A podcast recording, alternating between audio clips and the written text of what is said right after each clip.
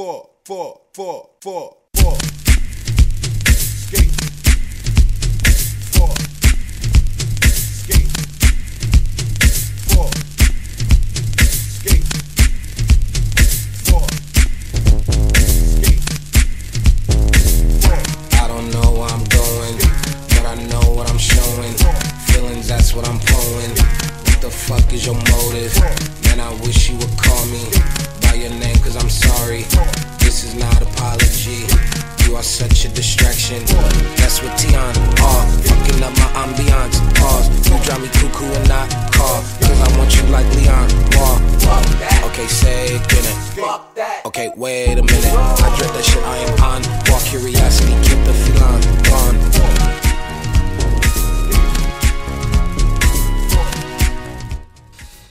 Halo, willkommen a un nuevo episodio del debate de mi Bundesliga. Un debate que el anterior episodio se había vestido de oráculo. Ya vamos a ver por qué.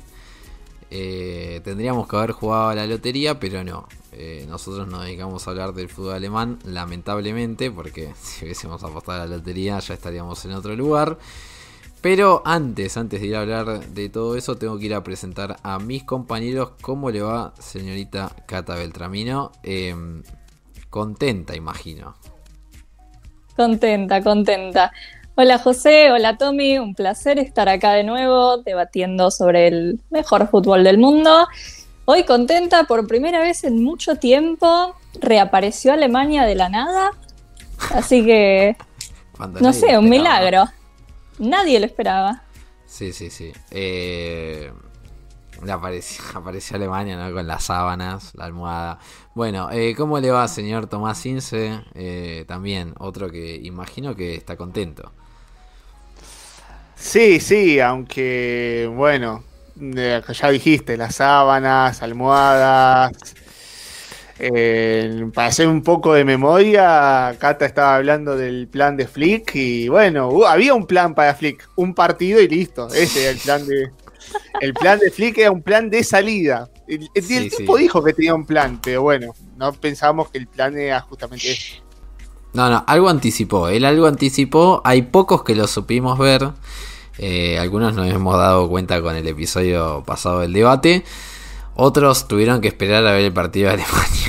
Y hablando del partido de Alemania, vamos a ir directamente a, hablar de eso. Eh, a mí lo que, lo que voy a decir, porque realmente lo que sucedió hoy fue otra cosa. Pero vimos Primero, un desastre táctico. O sea, para mí en el resumen. Jugadores con una intensidad. Pero jugando. O sea, literalmente le faltaban la camiseta del Dortmund. Nada más. eh, para, para intercambiársela. Incluso hay muchos que juegan en el Dortmund. Así que no faltaba mucho más que, ver eso. Eh, me preocupó mucho. O sea, a mí me preocupa mucho. Me parece que hay un jugador que va camino a. En dos años. En dos años. Capaz me equivoco, puede ser que me equivoque. En dos años a Kai Havertz no lo vamos a ver jugando en el Leverkusen, capaz lo vemos jugando en un Werder Bremen, eh, en un Freiburg, pero un jugador que para mí, incluso en el Arsenal ya está siendo cuestionado. Eh, hoy entró un ratito y no salió de su tónica. Eh, pero después el desastre defensivo es terrible. Otra vez improvisación total. Poner a Nico Schlotterbeck de lateral izquierdo. Eh, otra vez jugadores cambiados de posición. Kimmich que no hace 40 años que no juega de lateral derecho. Bueno, para Hansi Flick hay que ponerlo en lateral derecho. Eh, lo de Gundogan a mí de capitán todavía no me termina de cerrar. Hoy se retiró lesionado, ya vamos a hablar del partido de hoy. Eh, pero a mí no me termina de cerrar. En Rechan jugando un partido nefasto, igual, igual que lo viene jugando en Dortmund. Eh, y después los, los extremos no, no salen de lo mismo.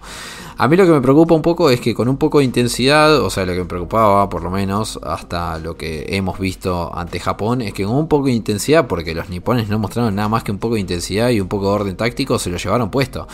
El resultado parece más abultado de lo que debería haber sido el desarrollo del partido. Yo escuché a los relatores que decían Japón podría haber ganado 18 a 0, pero para mí eso no fue tan así. pero lo que sí eh, creo que hay una gran diferencia en el resto físico y hoy hemos visto que Alemania no había una gran diferencia resto físico. Por ende, yo creo que Flick con sus experimentos y después del Mundial ya tenía la cruz clavada. Eh, pero lo, el dato a tener en cuenta ahí es que es el primer entrenador alemán en la selección, en la DFB, que es destituido de su cargo. O sea, en 120 y pico años, no me acuerdo ahora exacto, es el primer entrenador que echan. Y creo que no había otra alternativa. Para los que se preguntan por qué, por qué un entrenador que ganó el sextete y qué sé yo, creo que para mí, por lo menos del que está sentado acá, más allá de que hoy Alemania ganó un amistoso contra Francia, que ya vamos a hablar de eso, me parece que no había otra alternativa eh, con respecto a Flick. Eh, su ciclo después del Mundial, me parece que los resultados demuestran y también el rendimiento del equipo que, estaba totalmente terminado. Pero bueno, no sé cómo lo ven ustedes. No sé si era culpa totalmente del jugador, si era culpa de Flick. ¿De quién era la culpa de lo que pasó? Por lo menos hasta la semana pasada, eh, hasta el sábado, la verdad que no, no sé cómo lo ven ustedes, pero yo creo que a diferencia de otros casos, el entrenador acá sí tenía mucha culpa. Sí, yo creo que, o sea, yo realmente venía preparada para hablar hoy de una Alemania horrible que no proponía nada, en la que parecía que estaba todo mal.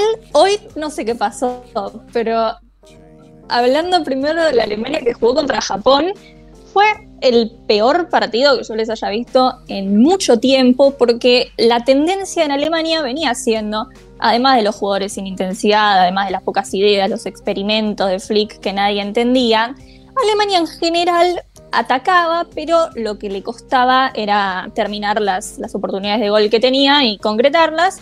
Pero en este partido no se vio ni eso. Lo superó en el ataque Japón, que no es una selección que, que se vuelque del todo al ataque como, no sé, por ejemplo Francia, que, que, irónico.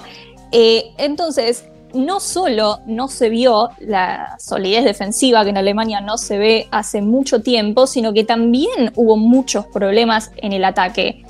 El once inicial de Flick, eh, la verdad, me parece que es cualquier cosa. Kimmich de lateral derecho podría ser una solución si no tenés a nadie en esa posición.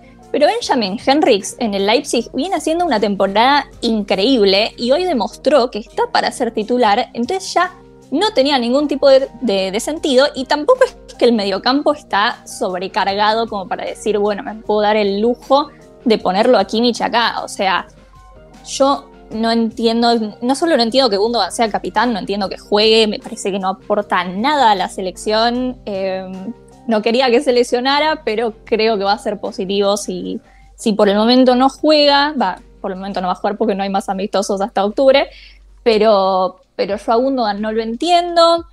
Eh, lo que dijiste vos, José, también, comentario negativo, pero que hay que hacerlo, el núcleo del equipo, o sea, los dos centrales y el mediocampista defensivo no pueden ser los tres del Dortmund con cómo está jugando el Dortmund ahora. O sea, Jules Schlotterbeck y Emre no pueden jugar juntos y para mí no tendría que jugar ninguno. Eh, a pesar de que Jules y Emre Can hoy no estuvieron tan mal, pero contra Japón fue, fue un desastre. Y en cuanto al despido de Flick, no me parece que sea, o sea, es un, un dato importante que haya sido el primer técnico en ser despedido en la historia de Alemania, pero eso me parece más positivo en el sentido de que no se lo dejó seguir hasta que, hasta que ya fuese demasiado tarde, como, como pasó por ejemplo con Lowe, eh, que es una leyenda en el Mundial, todo lo que quieran, pero Lowe se tendría que haber ido después de 2018 y lo estiró hasta 2021 y la selección siguió empeorando, así que me parece que, que la nueva directiva de Neuendorf ahí hizo algo bien, eh, a pesar de que no sé qué tanto vaya a cambiar el, cambio de, técnico, porque creo que la DFB lo que tiene son problemas estructurales muy profundos que, va a pasar años hasta que se puedan resolver. Pero, pero creo que por mucho cariño que le tenga yo, que a Flick había que echarlo igual. Así que sí, yo venía preparada para hablar de eso. Hoy se vio una imagen totalmente distinta Em, pero del partido contra Japón, mis conclusiones fueron, fueron esas. Sí, a ver, por mi parte, eh, no solamente le sumo el haber visto primero el partido ante Japón, sino también el partido ante Francia, sino que en el medio me he tomado un tiempo hasta para ver el gran documental que encima eh, en timing un 10, eso hay que decirle a la gente, eh, un 10 el timing, porque si hay que sacar un, documental sobre el trabajo de la selección alemana en el Mundial de Qatar, que justo para sacarlo esta semana cuando despiden al técnico. La verdad es extraordinario. En eso es increíble. Pues bueno, en todo ese proceso, o sea, fue como meterse de hecho en lo que es la selección alemana esta semana. Entonces, uno ve como hasta también, teniendo un poco de cuenta el documental, igual no voy a hablar mucho del documental, pero uno ve cómo se manejaba ahí, cómo era la, estructura dentro de la selección alemana. Y un poco es como que no es que eh, Qatar haya sido eh, algo eh, em, que haya quedado ajeno a lo que era justamente el, ecosistema de la selección alemana, sino que uno ya empieza a ver cómo se van caminando a este final que fue justamente el desastre ante Japón. Porque yo creo que a Hansi Flick un poco su salida también se lo termina comiendo por dos factores. Primero la presión interna de un equipo en el cual ya hemos visto que a los jugadores no solamente que le falta sangre, sino que a veces hasta le falta encenderse, enchufarse, eh, concentrarse dentro de los partidos. Eh, y otro también por la presión externa de que, por ejemplo, eh, bueno, hablando del mundial, muchas cosas del tema de política o también muchos cuestionamientos por parte de los medios y hasta también cómo se le ha dado la vuelta de parte de la afición a esta selección alemana. Pero eso es estrictamente el mundial. El problema también es que esto ha sido continuado con lo que ha sido este estos nueve meses en los cuales Alemania ha jugado varios partidos, ha jugado varios amistosos y las cosas no han cambiado. Entonces, cuando en el programa pasado hablábamos de, bueno, Hansi Flick tiene un plan, ya ha hecho sus experimentos, ya ha hecho todo lo que tiene que hacer, dice, a partir de ahora empieza una nueva era para Alemania. Y, esa nueva era comienza con un 4 a 1 en contra ante Japón, que ya te había ganado por tus propios deméritos en la Copa del Mundo, no había mucha, mucha por qué tuviera que hacer allí la DFB en, tomar el todo por las astas. Entre comillas también hay que decirlo, porque ahí es como dice Cata, la DFB tiene muchísima, muchísima responsabilidad en que la selección alemana esté hoy por hoy en, este, en, este, en esta crisis. En esta crisis. Y por parte de los jugadores, ahí hay que darle el mérito a Flick. Porque Nico Schlotterbeck de lateral. Perdón, Nico Schlotterbeck. Eh, eh, Kimmich de lateral. Rayo. Muy rayo. Pero también Emre Chan, que ya hasta lo cuestionan los propios jugadores, los propios hinchas del Dortmund. Siendo una de las bases fundamentales de ese mediocampo. Me sorprende lo de Gundogan. Yo vuelvo a repetir, a mí me sorprende lo de Gundogan porque es eh, uno de los mejores mediocampistas del mundo, y esto sin dudarlo, es uno de los mejores mediocampistas del mundo, pero con la selección alemana es otra persona. Otra persona, no, parece ser ese mediocampista que juega, que roba pelotas, que se lleva por delante a los rivales. Es otro, absolutamente otro. El que sigue siendo igual, y ahí coincido con vos, José, es Kai Havertz. A Kai Havertz hay que agarrarlo y ponerlo en una central atómica porque entre lo tóxico y lo frío hace gran ayuda, es una gran ayuda. Porque es impresionante, es impresionante. Y lo digo yo que soy hincha de Leverkusen y le hicieron un documental a Kai Havertz. La persona que más quiere a Kai Havertz acá en Sí, o sea, si yo, que disfruté de sus goles, sus asistencias, su juego, estoy diciendo esto, imagínense lo que están diciendo hoy en Alemania sobre Kai Havertz. Y en Londres, como bien dijiste, que debe ser enemigo público número uno, Kai Havertz. Pero en Kai Havertz, por ejemplo, no dije que iba a hablar del documental, pero voy a hacer una, excepción. Hay un momento en el documental en el cual eh, Niklas Fulkrug, ausente en esta convocatoria, se manda un señor, señor Aenga en el partido ante España, que levanta a los jugadores, levanta a Hansi Flick, todo, y Kai Havertz hace esto. Vamos, vamos, vamos. a ver, ya sé, parece una tontería lo que estoy diciendo. Pero eso también te marca un poco de cómo es la selección alemana de hoy por hoy. Porque uno habla de selección alemana y habla de jugadores con carácter, jugadores que tienen empuje, jugadores que tienen esa entereza para jugar esta clase de partidos. Y estamos hablando de amistosos, ¿eh? no estoy hablando de partidos oficiales. Y ante una crisis, hemos visto Philip Lam, eh, Miroslav Klose, Bastian Schweinsteiger. Puedo seguir nombrando jugadores que en esta clase de partidos, aún en situaciones límite, veían que había una entrega o un empuje que le daban al equipo más entereza.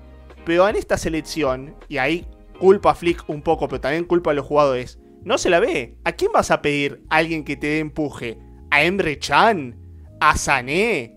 ¿A Birds? Pero Birds recién ha entrado. ¿A quién le pedís alguien que te pueda dar un cierto empuje cuando estás perdiendo de la manera que estás perdiendo? Y ahí eh, termino el círculo con diciendo, ¿qué ha pasado en esta selección alemana entre el partido del sábado y el partido de hoy? ¿Es simplemente una derrota o ha habido algo más atrás que nosotros no sabemos? No, no, realmente hubo algo más atrás.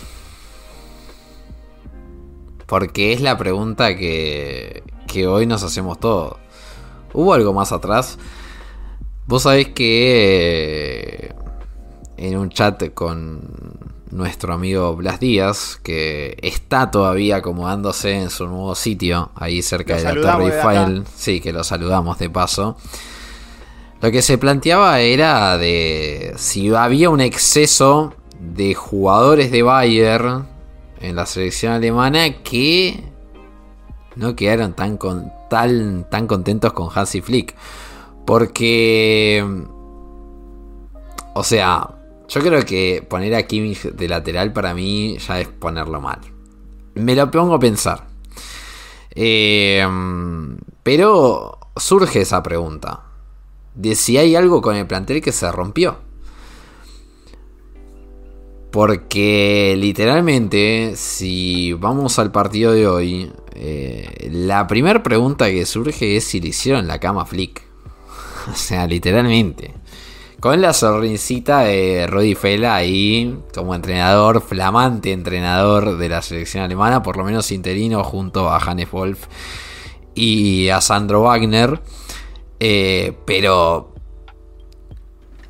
a mí me parece, o sea, más allá de todo el aspecto táctico, que los voy a dejar a ustedes hablar de eso. La actitud fue otra. Ya la actitud y la intensidad del juego que propuso el equipo fue otra cosa. Eh, literalmente era ver cómo presionaban. Y después, algo que parecía capaz irreal en la selección alemana. Pero quiero destacar, quiero destacar totalmente la actitud y el nivel de juego de Thomas Müller. Un Thomas Müller que, como venimos viendo, no viene siendo una piedra fundamental en, eh, en el Bayern. Pero Rudy Fela dijo, miren, ¿saben qué? Eh, no tengo ningún centro delantero que confíe. Y ¿sabes qué? Lo voy a poner de titular. Y la primera pelota que tocó fue adentro. Y más allá de eso, estuvo solidario, estuvo correteando a todos los defensores como solía ser. Por eso es que me parece que la pregunta está puesta sobre la mesa si le hicieron la cama Flick. Porque son los mismos jugadores. Y además, hoy Fela también eh, experimentó. Puso a Jonathan Ta de, lateral derecho. Volvió a poner a Siule de titular. Y Rudiger jugó de central zurdo. Eh, puso a Benjamin Henrix, que viene rompiéndola en el lateral derecho, en el lateral izquierdo. Pero hoy Alemania fue otra cosa. Fue otra cosa. Más allá de que nosotros podemos discutir que Francia no jugó Mbappé, que el resto de los que jugaron no eran jugadores de gran nivel, lo que ustedes quieran. Pero hoy, por lo menos en lo actitudinal, Alemania fue otra cosa. Entonces, la pregunta se pone sobre la mesa de si hicieron la cama Flick. Hoy era solamente ver el partido, no es, no es ver el resultado, no se engañen con el resultado, porque el resultado es una anécdota. Pero eh, el partido fue un antes y un después, por lo menos para mí. Eh, sí, a ver, uno ve, repito, las dos películas y son muy distintas la una con la otra. Eh, a ver, empezando por el tema de los experimentos, Jonathan Tah ya había jugado de lateral en el Leverkusen, hasta lo había hecho mejor de lateral que de central. Pero eh, quizás el, el experimento más radical, por decir de alguna manera. Eh, Thomas Müller siempre, siempre ha rendido en las posiciones de, de ataque según donde los pongas. Y creo que hoy por hoy, ante la falta de un jugador como Nicolas Fulcrum, perdón, necesitas a alguien de experiencia para esta clase de partidos, más allá de que sea un amistoso. Eh, yo creo que la, ente, la, de Alemania, lo, importante de la entereza de Alemania en este partido fue más de la parte con la ventaja que a pesar de, de, de que los 90 minutos. ¿Qué quiero decir con esto? Hemos visto en los últimos tiempos de la selección alemana cómo han tenido ventajas de un gol, dos goles y no supieron cómo mantenerlas. Está bien, eran quizá partidos oficiales, como aquella vez que Inglaterra le remonta un 2 a 0 y termina 3 a 3. Hemos visto otras ocasiones también, pero hoy creo que Alemania ha sido un equipo más compacto. Vos lo decías ahí, José, la presión. Eh, Birds y Nabri han aparecido aún más que en el partido ante Japón, aún siendo creo yo de los mejores valores que tuvo Alemania en esta ventana. Eh, Sané apareciendo otra vez con gol, a pesar de que Sané tiene buenas y malas, tiene sus ciertas irregularidades, pero ha aparecido de nuevo. Pascal Gross que ha entrado por segunda vez y lo ha hecho bien, lo ha hecho bien. Entonces, uno trata de hablar más del aspecto táctico, pero en realidad tiene que hablar realmente de la actitud. Porque son equipos, dos equipos totalmente diferentes. Y es el mismo 11, casi el mismo 11 que llevaba Hansi Flick. Ante un equipo de mayor peso, porque está bien. Uno puede decir, no estaba Mbappé, eh, le faltaba alguna que otra figura por allí a, Francia. Quizás se cuidaban ahora teniendo en cuenta que es un amistoso ante Alemania, Alemania que viene con los cambios. Uno puede pensarlo de esa manera, pero de todas maneras sigue siendo Francia. Y Francia no es que va a rifar y va a decir, bueno, llévense la victoria, no pasa nada. Va a querer ir a buscar ni más ni menos que la victoria. Y entonces, haciendo un rival, yo creo que a pesar de con un equipo B, si uno lo quiere llamar, es un rival creo que aún más de peso que el propio Japón. Entonces, si Japón, siendo menor que Francia, te hace cuatro goles y a esta Francia vas y le ganas, y le ganas bien, es. te llama. te enciende muchas alarmas. Te enciende muchas alarmas. Y yo creo que en cuanto a la cama no lo vamos a saber. Salvo que alguno rompa ese código. No, no, no creo. No creo, no creo. Eh, pero bueno, yo tengo otra duda. Que yo creo que cuando empecemos a hablar de candidatos a técnicos. Ahí creo que lo voy a puntualizar más. Pero bueno, yo tengo mis dudas. Respecto por lo que decías de Hansi Flick. Que si no lo. No había algunos jugadores del Bayern que lo querían. Yo creo que con el máximo candidato que dicen. Esa situación se puede repetir. Pero bueno, eso lo dejamos para después. Bueno, empiezo preguntando, ¿saben qué figura le faltaba a Francia en defensa hoy? Uy, uy, uy, no, no, me digas, no me digas. Yo, yo, sabía, yo estaba 100% seguro que nos la iba a cobrar en cada episodio. O sea, lo, lo tengo bueno. anotado en un cuaderno. bueno, no estuvo. Y primera derrota de Francia en no sé cuántos partidos. Primera derrota en el año y primera vez que le hacen goles en el ¿Vos año. Decís, ¿Vos decís, Tommy, que es por Upa Me Caigo? Eh, igual, a ver, tampoco fue que le dijo a, a, al amigo de Shams, no, déjame que entro y arregle la situación en la defensa. Eso no lo dijo, entonces le faltó bueno, esa bueno, entrega. De... Está tampoco... lesionado igual. Sí, pero sí, sí, sí, no estuvo y Francia perdió. Nos la va a cobrar en todos los episodios, yo ya lo sé. O sea, espero que bueno, Leverkusen en el próximo episodio gane 44 a 0 con 5 goles en contra, Pamecano, porque si no, si no, o sea, si llega a parar a Boniface. ¿Dónde firmo? Esto se va a llamar el debate Upamecano. En breve. Bueno, había que, había que mencionarlo. Bon- Em, Boniface para salvar el fútbol, como dirían. Eh, en cuanto. to- Yo tampoco voy a hablar mucho del documental, a pesar de que te- tengo mucho para decir, pero es Upa. demasiado. Eh, no, es, es terrible. El, docu- el documental cierra con Flick diciendo que se va a quedar en el puesto. O sea, lo sacaron en el peor momento posible. Es como, para mí lo que, para mí lo que sucedió fue tipo, muchachos, tenemos que sacar esto ya, ya, porque Y sí, imagínense que lo porque, sacamos después claro. de que lo echen. No, no, hubiese sido No, sería aún peor. Eh, pero justamente en el documental se ve en varias oportunidades eh, que Flick trata de, de decirles, muestren emoción, muestren actitud en el campo, y como que en la teoría Flick eh, tenía razón en decirles esas cosas, pero ellos no lo ponían en práctica en los partidos. Y en cuanto, en cuanto al liderazgo y ay, a quién le vas a pedir motivación, justamente Thomas Müller en varias situaciones se hace cargo eh, de, de hablar cuando otros, como Nico Schlotterbeck, no, no, se hacen responsables de sus errores. Si yo dijera todo lo que opino No, de Nico le- Schlotterbeck después de ver ese documental, ahí sí que el podcast no pasa ningún filtro. Lo que, no, lo que pasa es que acá hay resentimiento por el gol sobre la hora de la temporada pasada. No, mirá, Hay que José. Ni, ni con, Mirá, ni José, con que yo me- Modest hay resentimiento. mirá, José, que yo me quedo al, me quedo al margen, porque ah, bueno, en este programa respetamos los tiempos. Pero tengo que decir algo, lo de Cata es verdad. Nico Schlotterbeck le pregunta a Hansi Flick por qué se le escapa a Sano en el segundo gol de Japón y no dice nada. No dice Se queda nada. mudo, está eh, frío Pero como. Kai Havertz, no puede ¿puedo- decir nada. Y, ¿puedo y el que sale a defenderlo es Thomas Müller, que no es ¿puedo defensor. Pero pará, ¿qué dice Thomas Müller? Thomas Müller dice, a ver, eh, yo entiendo que la situación en la defensa es difícil tomar cuando te tiran un pelotazo porque no sabes si posicionarte para atrás y esperar a que llegue tu jugador o salir para adelante y marcarlo y que quede en, en- en fuera de juego.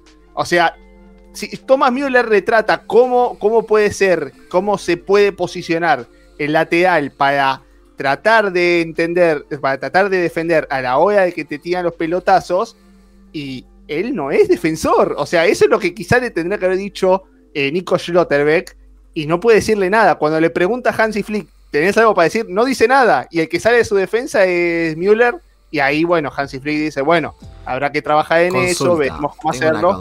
Le habla directamente. Le dice Schlotti y él no contesta. Tengo, tengo una Enfrente de todo el equipo. A- a- aclaramos para el que no Sí, lo bueno. vio. Enfrente de todo el equipo eh, eh, se ponía en la diapositiva lo que era la parte táctica de los errores del partido. Y bueno, enfrente de todos, a ver cómo solucionamos esto para la próxima. Igual, sea- bueno, recomendación para los que están viendo acá, véanlo porque vale mucho la pena para los que siguen a la selección alemana. O sea, Hansi, estamos viendo una situación, te están relatando una situación donde hay un líder que prende fuego a su soldado. Básicamente. Porque. No, no, no, no. Trata, tipo- trata de decirle, a él ver, le pregunta, ¿qué podés hacer acá? En ese, en es- él lo que hace después de los partidos es muestra en una pantalla, en una especie de, de cine, los errores del En partido. eso, está, y, en eso está perfecto. El y le habla que- directamente después del segundo gol y le dice, Schlotti, como tenés algo para decir, y ningún, sí, tengo que mejorar esto, ningún me equivoqué, ningún, sí, perdón, me dormí, por dentro. nada. Schlotterbeck por dentro Bueno. estaba diciendo. No, este pero tipo a ver, tiene que ir mañana. la, la parte importante. Bueno, esa es una. Bueno, ahí podemos empezar No, con pero, el- o el sea, raíz yo- de la. Yo lo que digo no es por defender a Schlotterbeck de manera de sobremanera, porque Schlotterbeck no es, no sé, Hummels o Subotic. Pero lo que sí digo es que, ¿cómo puede ser que Schlotterbeck en la selección es quizás el peor defensor de todos los que hay en la nómina y en Dortmund no es el peor defensor? Pero por lejos no es el peor defensor. O sea, Bueno. Schlotterbeck en Dortmund rindió mucho más de lo que rindió eh, Zule. Y Zule es un indiscutido, y Zule juega de titular, y Zule lo hace bien, y a Zule no lo retamos. Entonces, ahí Ay, hay un sí. déficit del entrenador. Lo retamos también, pero No, obvio, eso, habla, obvio que eso sí. habla peor de la defensa del Dortmund que de la de, Ma- de Alemania. Bueno, no importa. Si todos son peores lo que sé. Slotterbeck. No lo, no lo sé, porque literalmente I- si uno ve igualmente- todo el 2023 para acá del Dortmund, o de la defensa del Dortmund, verá que Zule y Schlotterbeck eran una defensa que no se comía muchos goles. Después si el Dortmund juega lindo, feo, empezó bien, empezó mal, es un desastre, no lo sé. Pero lo que sí veo es que todos los jugadores, o sea, yo lo que veo en el común, más allá de la discusión de Schlotterbeck, es que todos los jugadores que tocaba Hansen Flick, todos jugaban peor de lo que jugaban en sus equipos. Y el ejemplo claro, el ejemplo claro es el de Gundogan. Un tipo que salió campeón en el City siendo capitán y en Alemania un intrascendente total. O sea, literal, o sea, literalmente era un dolor de ojos. Un dolor de ojos. Si no jugaba Kimmich y Goretzka era, uh, no, listo, mejor ni lo miro. Entonces, está bien. Igual Nico Schlotterbeck también viene jugando pésimo, así que critiquenlo tranquilo. No, yo creo que tiene mucho potencial, pero le falta la actitud, le falta el saber justamente tomar responsabilidad. Y para mí eso deja claro que en este momento no tiene nivel para ser titular. Igual yo estaba hablando acá del, del liderazgo de Müller, nos fuimos un poco por las ramas, pero no importa. Justamente Müller eh, vuelve a demostrar que él siempre está ahí para hacer ese rol de, de capitán y acá tengo que hacer algo que no me gusta, que es criticarlo a Neuer, Opa. porque Neuer no aparece en el documental. No sé si lo editaron, eh, pero no, Neuer tampoco dice nada. es más fácil y- meterse con Nico Schlotterbeck. sí. Eh, pero, pero lo estoy diciendo, ¿eh? Y no hay nada que me guste menos que criticarlo, pero ahí también hubo una falta de él. Los que se vio más eh, comprometidos con esta cosa de, ser líderes fueron Müller y Kimmich. Em, pero nada, sí, el, documental está, está bueno, muestra bien la, la situación de Alemania, aunque es muy raro. Repito que en teoría parecía estar todo bien porque se llevaban bien. Flick les decía justamente, tienen que mostrar emoción, tienen que, que mejorar la actitud. Y después en la cancha era y no hacía nada. Entonces, yo no quiero creer que le hicieron la cama, porque me parecería un montón. Ya en un club es complicado, pero en una selección, cuando estás jugando por tu país, hacerle la cama a un técnico porque no te gusta. Y yo acá vi las dos teorías. Vi la teoría de que algunos del Bayern no estaban contentos, o sea, suponiendo que le hicieron la cama la teoría de que algunos del Bayern no estaban contentos con, con Flick y la teoría de que los otros no estaban contentos de que Flick favoreciera a ciertos jugadores del Bayern. Eh, entonces yo no lo quiero creer, pero hay poco que se puede hacer desde lo táctico en menos de tres días. Hay poco. Entonces el cambio actitudinal tan rápido que se vio desde el partido contra Japón y contra Francia, porque es eso, ni siquiera es la victoria, es la actitud con la que salieron a, a jugar. Yo los veía eh, correr la pelota y dije, ¿qué está pasando? ¿Qué es esto? Porque es algo que no se veía hace mucho tiempo. Entonces, eso deja la duda, porque a menos que Rudy Feller sea el táctico más eh, experimentado y mejor No del es. mundo, que no lo es, eh, yo no veo otra explicación. O no sé si le hicieron la cama, pero querían que se fuera o algo así. Pero hoy Alemania fue una Alemania que no se veía hace mucho tiempo. Eh, entonces, qué sé yo, es, deja la duda. Yo quiero creer, quiero creer que no, pero, pero es complicado. Quiero creer que no, pero sí. Sí, sí. En el Me la hacen difícil. O sea, literalmente.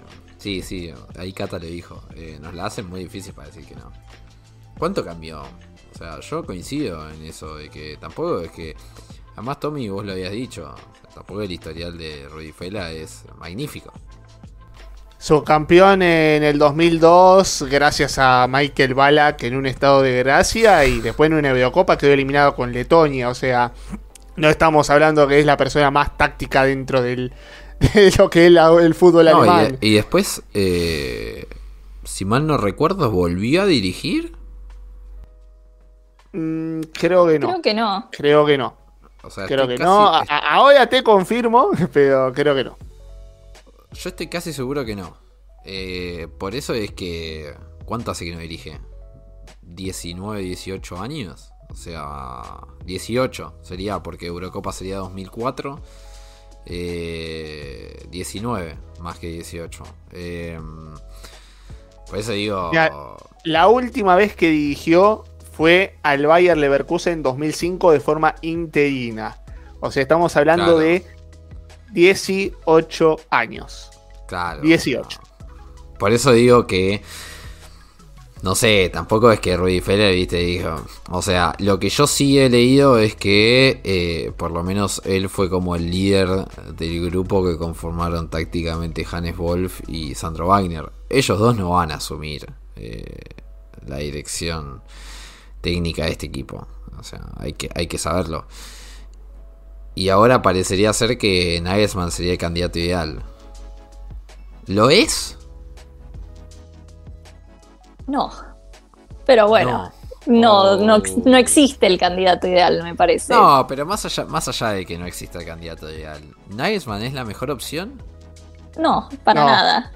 No, no, no, no, no, no. La, la mejor opción para mí Opa. está sentado en el banco de Anfield y se llama Jur- Jurgen Klopp. Para mí esa es la mejor opción, sin dudarlo. Dicho esto, No, no, Nagelsmann. Puedo decir algo, para, puedo decir algo. a ver, Yo entiendo, sí, todos coincidimos. Jurgen Klopp es la mejor opción de todas. Eso estamos 100% de acuerdo. Pero vamos, vamos a hacer la mejor opción y la opción más realista. Porque Klopp no es realista. Es como que te diga, la mejor opción A ¿cuál es? eso iba. Guardiola. Pero A Guardiola eso no va a venir a dirigir. O sea, seamos eh, en las posibilidades. En Bueno. las posibilidades que hay. Nagelsmann Pero, es por la mejor ejemplo, opción. pero por ejemplo, hoy hablaban de opciones realistas y me ponían a, a Luis Vangal. Por favor, no Ojo, me traigan igual, a Vangal. Para, para, ojo, ojo, porque a Bangal le preguntaron y él dijo que él podía dirigir, pero eh, no se hacía para nada ilusiones porque nunca un entrenador extranjero dirigió en Alemania. Pero, No, Luisito, Luisito en ningún momento dijo, no, no, yo no, yo no. Yo no". Di- Así discúlpeme a los que quieren a Vangal en la selección alemana, pero Alemania toca fondo con Vangal. eh. Lo, lo digo, lo aviso, que, si lo aviso de no ahora. recuerdo- ¿No Está- tocó fondo ya? No, más. No. A ver, nunca, nunca olviden esto. Siempre se puede tocar aún Sí. más fondo. Siempre se siempre puede se estar puede peor. caer peor. O sea, siempre se puede tocar aún más fondo.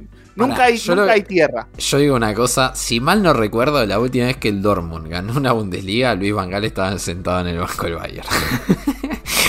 Eh, Creo, no te quiero creo. mentir, pero puede ser. ¿Sabés que puede ser? Estoy casi seguro, Eh, estoy casi seguro. Ya me lo van a comentar ahí abajo en YouTube o en Spotify.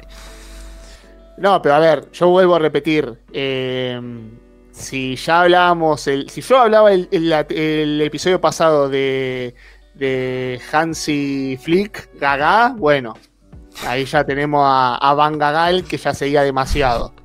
Eh, pero ahora, hablando realmente en serio, Nagelsmann sí puede ser la, la opción más viable, todo lo que quieran. Pero recordemos que Nagelsmann también vino de una complicada situación interna en el Bayern. Entonces, si vamos a pasar de una situación interna en la selección con Hansi Flick a una situación interna con Nagelsmann en la selección, no va a cambiar nada, va a ser una continuación. Yo es lo único que digo. Por eso decía, si tanto hemos hablado de que se le hizo la cama a Hansi Flick porque los jugadores no se lo bancaban y van a traer a Julian Nagelsmann, por eso a veces cuando se dice, está bien, había que eh, echarlo, o había que cesarlo, o había que, o había que hacer que renuncie, perfecto. Pero siempre, siempre, una directiva en concreto tiene que tener un reemplazo, un plan A, un plan B, todos los, todos los números que quieran, todas las letras que quieran. Pero una directiva en concreta buena, siempre tiene que tener una opción en la carpeta. Y si la opción en tu carpeta es alguien que ya ha tenido problemas con los jugadores que están llamando hoy por hoy en la selección alemana, que no es como la de un club, repito, porque en un club vos podés tener, bueno, en- tengo conflicto con este jugador, bueno, se vende, se pone a otro. Aquí sí, podés decir, no, no voy a llamar a este. Pero si ya estamos hablando de muchos debates internos, porque no, ¿cómo vas a convocar a este jugador? ¿Cómo van a dejar a este afuera? Que esto, que el otro. Y encima hay que ponerlo a los debates internos, a la interna de Alemania, que dijimos que no íbamos a hablar del documental, pero fue lo único que hicimos. Ya son varios. Imagínense con Nagelsmann. Entonces, sí, en la teoría puede ser la mejor opción. Pero en esta selección alemana, ¿es la mejor opción? para mí no lo creo. No, para mí tampoco, y hay pocas personas más fanáticas de, de Julian Nagelsmann que yo, eh, pero el problema es que si no es Nagelsmann, ¿quién es? Porque podemos hablar de Klopp, que claramente para mí sería la opción ideal, pero Klopp está en el Liverpool y yo creo que de ahí no lo van a sacar. Eh, me parece imposible. Y el perfil, para mí el perfil de, entrenador que se necesita ahora es alguien que tenga un poco de, actitud, de firmeza, que pueda disciplinar a los jugadores. Y para, para seguir sumando a las similitudes entre la selección alemana y el Dortmund ahora, es algo que, que habló José en el último episodio de Gente de Dortmund. Se necesita alguien que diga, mira, vos no jugás porque no rendís acá, no me importa tu apellido, no me importa cuántos tripletes ganaste, no me importa si sos el capitán en tal equipo, si no rendís acá, no jugás, que es algo que Flick para mí no pudo hacer, porque si no, no se me ocurren muchas razones por las que Gundogan jugó tanto, Nabri jugó tanto, Sané está remontando recién ahora, pero venía haciéndome un desastre. Eh, siguen los casos, entonces yo creo que tiene que venir alguien que pueda imponer orden básicamente en la selección y no se me ocurre a mí ningún candidato, o sea, las opciones que propuso Bild, gracias a Dios es Bild, por lo que sabemos que es todo casi inventado, porque son terribles. Primero, eh, está bien, podemos hablar Glasner, Van Gaal y Zidane, entran en la categoría de nunca hubo un técnico en Alemania que no fuese Sí. alemán, aunque o sea, Neuendorf... Glasner, Glasner Qué- quizás. Qué lástima. Voy a decirlo, qué lástima que no tenemos a Blas acá para hablar de Glasner y la selección alemana. Es una sí, lástima. sí, sí, es una Hubiese lástima, sido total. caviar escucharlo a Blas Pero- hablar de Glasner y la Pero selección de alemana. todos Sí. esos, al que más chance le veo es a Glasner. Porque. Eso es lo peor de todo. Claro, claro, justamente. Porque. O sea, no voy a caer en, el error que se comete muchas veces de este lado del del mundo y sobre todo de este lado del continente decir no los alemanes y los austríacos son como primos porque distintas tradiciones todo todo nada que ver pero sí hay una realidad de que en el mundo del fútbol sí hay varias similitudes porque por ejemplo en la selección de Austria casi todos los jugadores son de la Bundesliga y los que no son de la Bundesliga juegan en el Salzburgo. es así la ecuación. Eh, por eso es que de, ese, de esa lista creo que Glasner quizás podría ser como el más candidato. A Zidane no lo veo.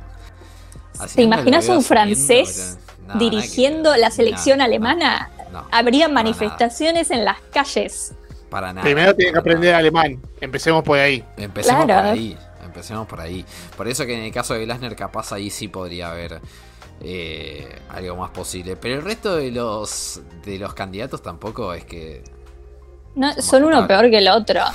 Igual Neuendorf dijo que, que estarían, están mirando todas las opciones, alemanes o no, pero una cosa es lo que diga el presidente de la Federación Alemana y una cosa es lo que van a aceptar los Claro. alemanes, que son los que están ahí viendo a la selección. Yo creo que, que no, no, no van a querer ni a Van Gaal ni a Glasner, hacían mucho menos, pero las otras opciones son, las tengo, las tengo acá ano- anotadas. Summer, que ya salió, lo dirige hace dijo que 45 años. Sí, además de eso, parece que su entorno dijo que no, no está disponible. Klopp lo mismo. Eh, Miro Klose, que yo lo adoro, lo adoro, pero eh, se tuvo que, que ir del Bayern por problemas de salud. Así que no sé cómo estará ahora, si podrá dirigir.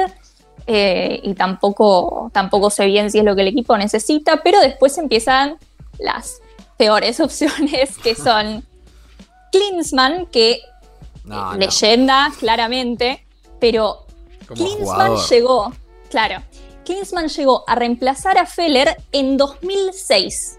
O sea, se- o 2005, por ahí. Se estaría buscando la misma solución que hace casi 20 años. Y yo entiendo que en ese momento funcionó, pero estamos en 2023, no podemos ir Yo por la misma persona que en 2006. Igualmente, ojo, eh, yo no sé si del todo funcionó, porque Alemania pierde el mundial de local. No, no, sí, Eh, pero ahí se empezaron a sentar las bases para lo que fue Sí. después de 2014. Sí, En sí, 2006. tampoco. A ver, convengamos que llegaron a semifinales, llegaron a un Sí, tercer quedaron puesto. terceros. No quedaron afuera en primera ronda dos veces seguidas. Sí, sí, No. sí, es verdad. Es verdad, es verdad. Y- Fracaso no, y- total no es. Sí. Mira, No. yo creo que a pesar de que parezca de las peores opciones, es viable en términos de selección, porque en Mm. selección no lo ha hecho mal, incluyendo con una selección de recursos medianos como Estados Unidos. Yo no creo que sea la mejor opción para Alemania a mí no hoy. me gusta. A mí no me gusta. A mí, No, en lo personal. a- a- No Yo creo que ya pasó. Mm. Yo creo que ya es un- Claro. una etapa cerrada. Pero no, no lo veo tan mal como otras opciones que seguramente está mencionando Kat ahí. Sí, y aparte acaba de asumir en, en Corea del Sur, o sea, no sé También, qué tan es dispuesto verdad. estaría También. a dejar un trabajo nuevo. Eh, después, Félix Magath se ofreció a sí mismo. Me encanta. Sería, No sé sería qué muy épico. de Sería muy épico. Sería muy Sería épico muy que vuelva, épico. vuelva Magat con un bastón. Cada, cada, cada Sí. partido que entre con un bastón. Por favor, lo Y pido. sí, Si hacen un pase al rival, hay tabla. Sí, sí, literal. No puede ser tan. Literalmente. parecido. No puede ser tan parecido, además.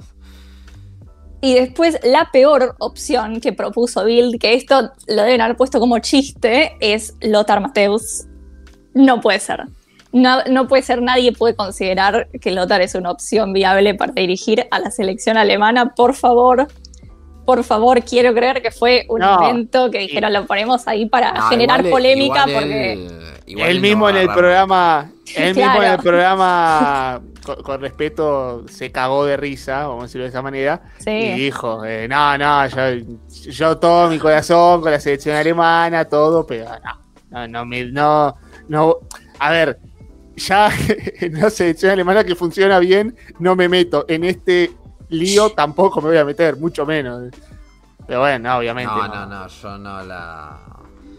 No la veo. No, y además él no quiere, él es un tipo de los No. medios. Eh, no, no, no. O sea, yo no lo veo. Yo no lo veo para nada. Yo. A los 45 y monedas de este episodio, les voy a decir que yo sí tengo un candidato. A ver. Chan. Eh, eh. ¿es, ¿Es opinión o es data? No, no, no, no, es opinión. Ah, No, bueno, no es, opinión, no es data, no, no es data, no es data. Es opinión, es opinión. Pero eh, me sorprende que no haya sonado. Creo que de todo lo que nosotros mencionamos es el único que puede realizarlo. Y además tiene un condimento. Que no tiene nada por perder. Y eso me encanta.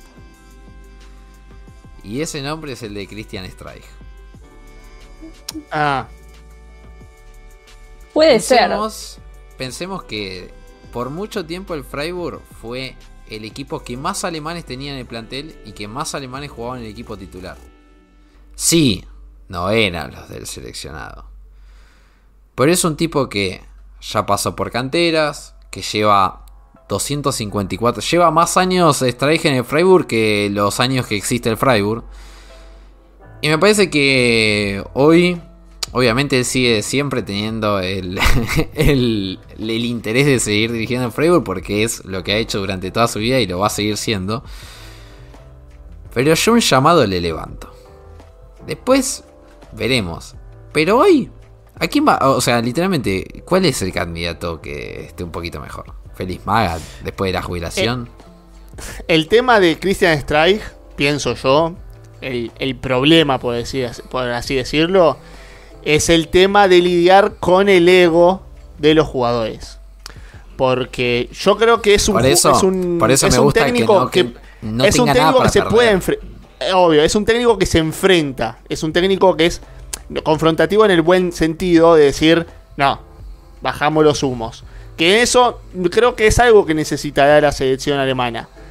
Pero yo creo que se le puede faltar mucho el respeto, por decirlo de una manera, porque no es lo mismo tratar de bajarle los humos a un Vincenzo Grifo que tratar de bajárselos a, qué sé yo, Manuel Neuer o, o qué sé yo, un Kimmich, que Kimmich tiene una chispa bastante explosiva de, de quizás decir las cosas de frente. Entonces, Alemania necesita un técnico que justamente sea, que se imponga como el técnico, como el líder del equipo, decir, acá la decisión la tomo yo y ustedes tratan de hacerlo lo mejor de la cancha, lo mejor que yo estoy tratando de decirles en cuanto a táctica, en cuanto a idea de fútbol, todo lo que sea.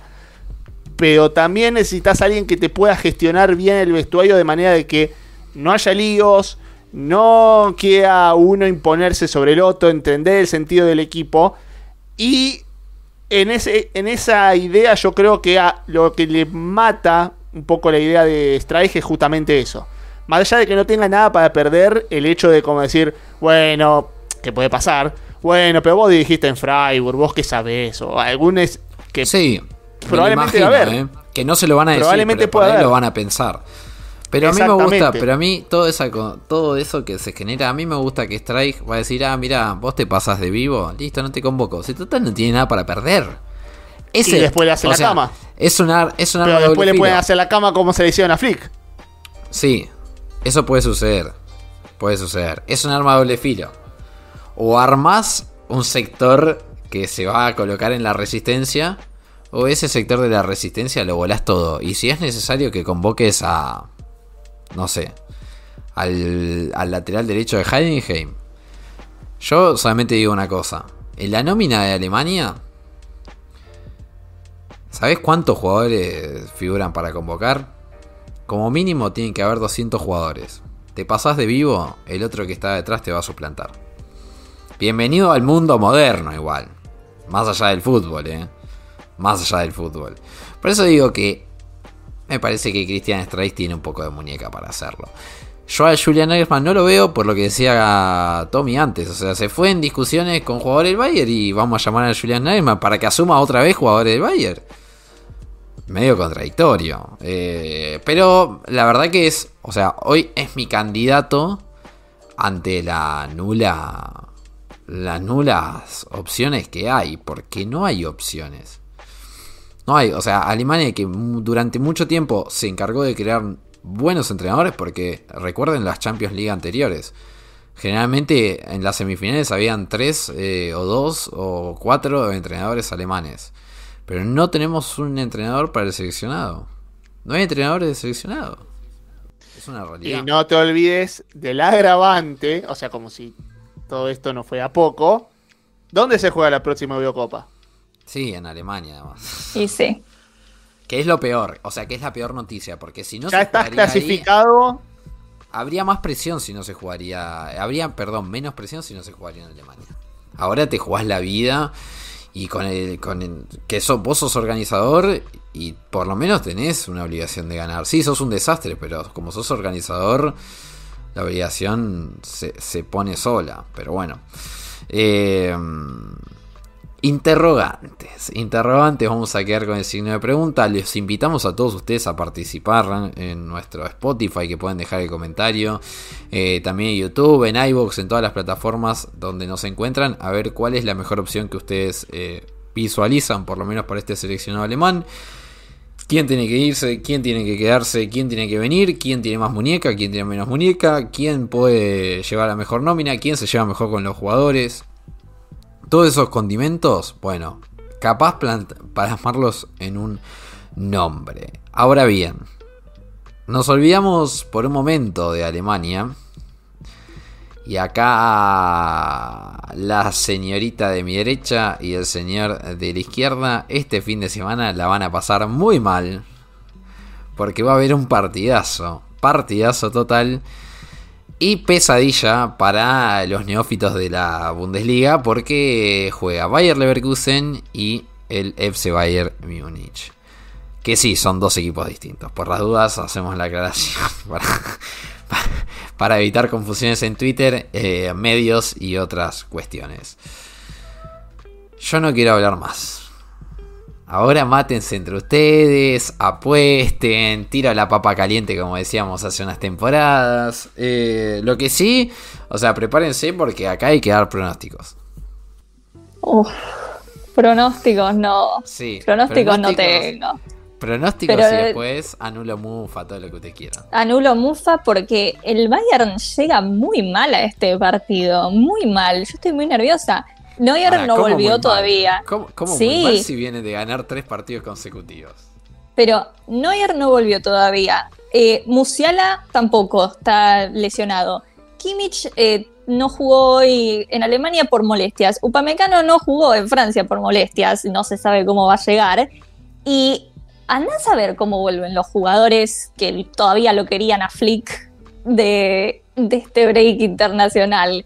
Yo no, yo estoy muy nerviosa. eh, aparte, me parece que el Leverkusen va a ser el primer gran test que tenga el equipo desde, desde Leipzig en la Supercopa. No solo porque es el co-líder de la Bundesliga, si mal no recuerdo, sino porque, ya lo hemos dicho, es uno de los equipos que está en mejor forma actualmente.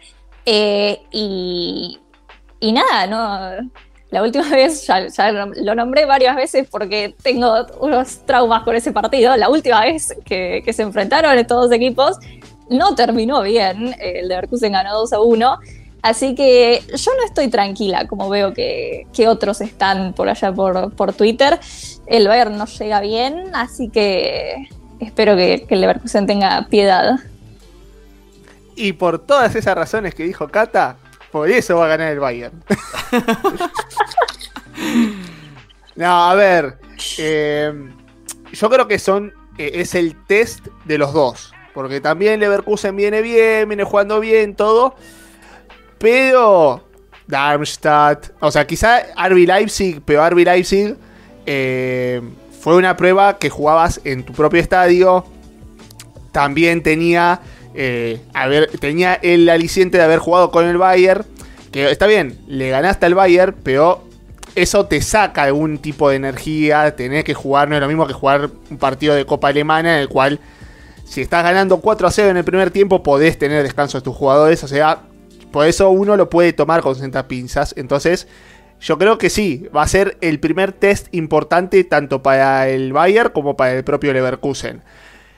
¿Qué es lo que puede pasar en el partido? Es cierto, puede pasar muchas cosas porque los jugadores, es verdad, vuelven de, de sus labores internacionales y uno no sabe cómo llegan. De hecho, no se sabe hasta cómo llegan hacia Alemania. Porque, por ejemplo, eh, hace minutitos nomás jugó la selección argentina en Bolivia. Allí estuvo jugando Palacios. Palacios tiene que volver para la Argentina. Mañana miércoles se va para Alemania, llegando el jueves a la mañana, no a Frankfurt. De Frankfurt se tiene que ir a Leverkusen. Y el viernes de Leverkusen se van para Múnich para jugar en el Allianz Arena. Va a estar viajando toda la semana. O sea, no es que un jugador puede estar ahí, llega, juega y todo. Como por ejemplo daba eh, Simon Rolfes al hablar de Arturo Vidal. Pero es una situación bastante complicada en ese sentido de ver cómo llegan los jugadores a este partido. Y no siempre es fácil. No siempre es fácil. Dicho esto, Leverkusen no se le da tan bien en el Allianz Arena. Es cierto que en los últimos años ha mejorado mucho. Porque hubo una larga, larga racha en la que el Bayern Múnich lo tenía prácticamente de hijo al Bayern Leverkusen en Múnich. De hecho, desde 1989, tres semanas antes de que se caiga el muro de Berlín, hasta 2012, no le pudo ganar. Así que imagínense cómo puede ser la racha tan Venimos negativa. bien, ¿eh? Venimos, impresionante. Pero es cierto que en los últimos años el Bayern ha sacado puntos en el Allianz y hasta ha ganado el Bayern Leverkusen. Ah, claro, muy bien. Entonces, yo creo que los jugadores los tiene Leverkusen para hacerlos. Tiene algún que otro aliciente a favor, por ejemplo, que Frimpong no fue convocado a la selección irlandesa, o sea, está descansado. Volvió Pierre Hincapié, que siempre es una gran necesidad en la, en la defensa. Ha descansado Andrich, que puede entrar por Palacios en el mediocampo. Pero bueno, como dijimos, hay que ver cómo llegan los jugadores que en, el, Ale- que en el Leverkusen son igual de importantes en la selección, como Hoffman, como Beards. También llega desde África el querido Boniface en Nigeria. Boniface, acá, ah, claro, es Boniface, no Boniface, Boniface. Eh, pero bueno, Me veremos. gusta más Para Boniface, ¿eh? eh, bueno, es, es el, es el. Está castellanizado, pero bueno. Sí, sí. Yo repito, es, es- ahí es como dice Cata, hay que ver cómo llegan los jugadores. Dicho esto, si hay que hacer un pronóstico, lamentablemente para mí, yo lo digo, va a ganar el Bayern Múnich. Porque el Bayern Múnich tiene algo que yo se lo veo al- no se lo veo a los otros equipos. Y es que sale con muchísimas ganas en los partidos que es post parón internacional. Siempre, eh, pero siempre se lo veo a este equipo, sea que sea, juegue que juegue, el técnico que sea, siempre salen muy motivados. Entonces, eso me, me- me saca un poquito de cosas. Todavía, todavía, todavía no vamos a decir resultados. Dicho todo eso. De mi derecha, señorita Cata Betramino, ¿cuánto sale Bayern Múnich, Bayern Leverkusen? ¿Cuánto sale? Mm, No, no me gustan los pronósticos a mí. Em, voy a decir 3 a 2, pero no voy a decir quién gana. 3 a 2. No sé de qué lado. Eh, Me gustaría que se cumpliera el pronóstico de Tommy. Si volvemos a esa racha ahí desde, desde el 89 estaría bueno. Pero solo digo 3 a 2. Va- creo que va a haber muchos goles. Bien. Tommy, Igual le decimos a Cata, podés arriesgar lo que sea, porque si hay un programa en el cual se han tirado pronósticos no cerrados, es nunca. este, es este. Acá se ha dicho que Lucas Perdón, va a ser goleador de la Bundesliga. O sea, se puede decir cualquier cosa. Este programa es inimputable. Para, yo la temporada pasada erré todos los pronósticos. Solamente metí el que menos quería. Porque ustedes Que habían apostado que el Dortmund iba a salir campeón y el Bayern salió campeón. Y yo me mantuve en mi postura. Y no fue para anular Mufa, eh. No fue para anular Por Mufa. eso, por eso, por eso. Pero bueno, yo no voy a. Yo, ojalá que no se repite, que no se cumpla mi pronóstico. Pero para mí va a ganar el Bayern 2 a 1. Mm, Hasta voy a arriesgar con los goles. Porque va a ser gol Harry Kane. Para Epa. mi desgracia. Epa. Va a ser gol Boniface. epa. Y el gol de la victoria. Ah, Lo va a hacer va- ¿Lo va a hacer Nabri? Tiró todo, todo, Tommy tiró todo, literalmente. A si usted, esto no está auspiciado por ninguna casa de apuestas, por las dudas le decimos. No, No, nos vengan pará. a buscar. Si llega a pasar como. Sí, si llega a pasar esto que acabo de decir con gol, con, gol, con todo, yo me mato. Sí. O sea, no, no, no literalmente, ¿no? Pero yo me muevo porque es como. Sí. Ah, O sea, si hay alguien que gana plata con esto, al menos que me pase un, un cachito, un, puchito, un, un, una- Eh, una- un- un mínimo. Para mí empate 2-2. Para mí empate 2-2. Ahora, ¿yo puedo hacer una pregunta? Opa. A ver. Eh, eh, Esta es una, es una pregunta muy interesante. A ver, Uy. yo estoy conforme con el empate. ¿Cata está conforme con el empate? Sí, que no. Mm, sí, creo que sí, creo que sí. Eh, no del todo, pero un poco sí. O sea, con no derrota estoy contenta, pero me gustaría una victoria. Eh, Para un empate estaría bien, estaría bien. Ahora Yo que lo pienso, está bien. Yo Para creo que si hay un empate. 2 a 2, si hay un 2 a 2, pero, y- o sea, no tipo remontada, o sea, un 2 a 2 muy peleado a los 80 minutos, es como que se van a ver Thomas Tuchel y Xavi Alonso y van a decir, Sí, ahí está bien. llegamos. No, Mientras digo- no sea como el del Dortmund, que ese fue, para mí era, la energía era como haber perdido 5 a 0 después Por de ese eso, partido. Y fue un digo, empate. Por eso digo, por eso digo que es depende del desarrollo del partido. Es Claro. decir, si el Bayern va ganando 2-0 y el Leverkusen lo espanta 2-2, el escenario para el Bayern es malísimo. Ahora bien, si el Leverkusen va ganando y el Bayern lo empata, va a ser otra cosa. Y si es un partido de vuelta con gol, con que empata este, empata el otro, me parece que, que, que- que va a estar bien también. En el único escenario que la energía con, en el Bayern creo que va a ser pésima es ir ganando y que se lo empaten como pasó con el Dortmund que dijo Cata. Pero eh, para mí el goleada. Leverkusen, para mí el O goleada del Leverkusen, Leverkusen. Sí, le- claramente. bueno, sí, obvio, obvio, obvio, obvio, total. Pero para No, porque, mí el escenario en Leverkusen con empate, indistintamente de lo que pasa en el partido, bueno, no sé si van ganando 4-0 y 4-4, ¿no? Eh, que ni recordemos lo que pasó en ese partido de 4-4. Por favor. Pero no. lo que digo es que, eh, independientemente, me parece que el Leverkusen firma el empate, pase lo que pase.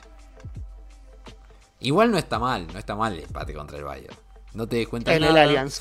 Sí, no te sacan ningún punto en el Allianz. eh, Y pero para el Bayern sí está mal empate contra el Leverkusen. Más allá de que a mí no me molestaría, a Uli No, creo- no, le va a no. gustar.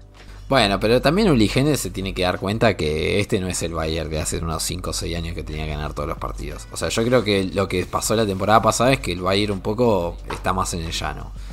Creo yo, o sea, la generación cambió, Müller no es el mismo, Neuer no está, eh, Kimmich tiene partidos buenos y algunos partidos no tan buenos, o sea, ya no es el Bayern arrollador de Guardiola eh, ni, ni de Hansi Flick.